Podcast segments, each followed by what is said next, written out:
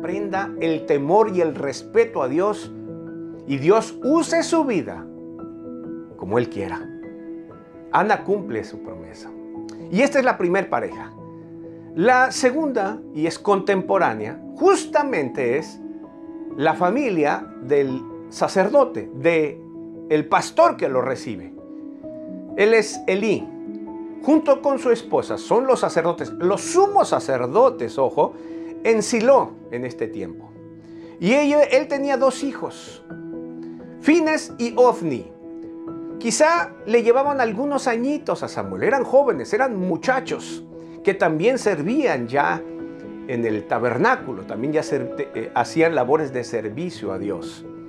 Le llevaban algunos años a Samuel, Samuel era más pequeño, pero juntos maduraron y crecieron eh, simultáneamente, contemporáneamente y hasta en el mismo lugar. Los hijos del sacerdote y los hijos de Ana y de Elcana. Entonces la pregunta surge, y era lógica, me surge a mí. Te la hago ahora a ti. ¿Quién tenía más probabilidad? ¿Qué hijos tenía o qué hijo tenían más probabilidad de que salieran buenos? ¿Los hijos de Ana y Elcana o el hijo de Ana y Elcana o los hijos de Elí y su esposa? ¿Qué hijos tendrían más probabilidad? Seguramente estarás pensando igual que yo, pues los hijos del pastor, ¿cierto? No, los hijos del sacerdote. Continuará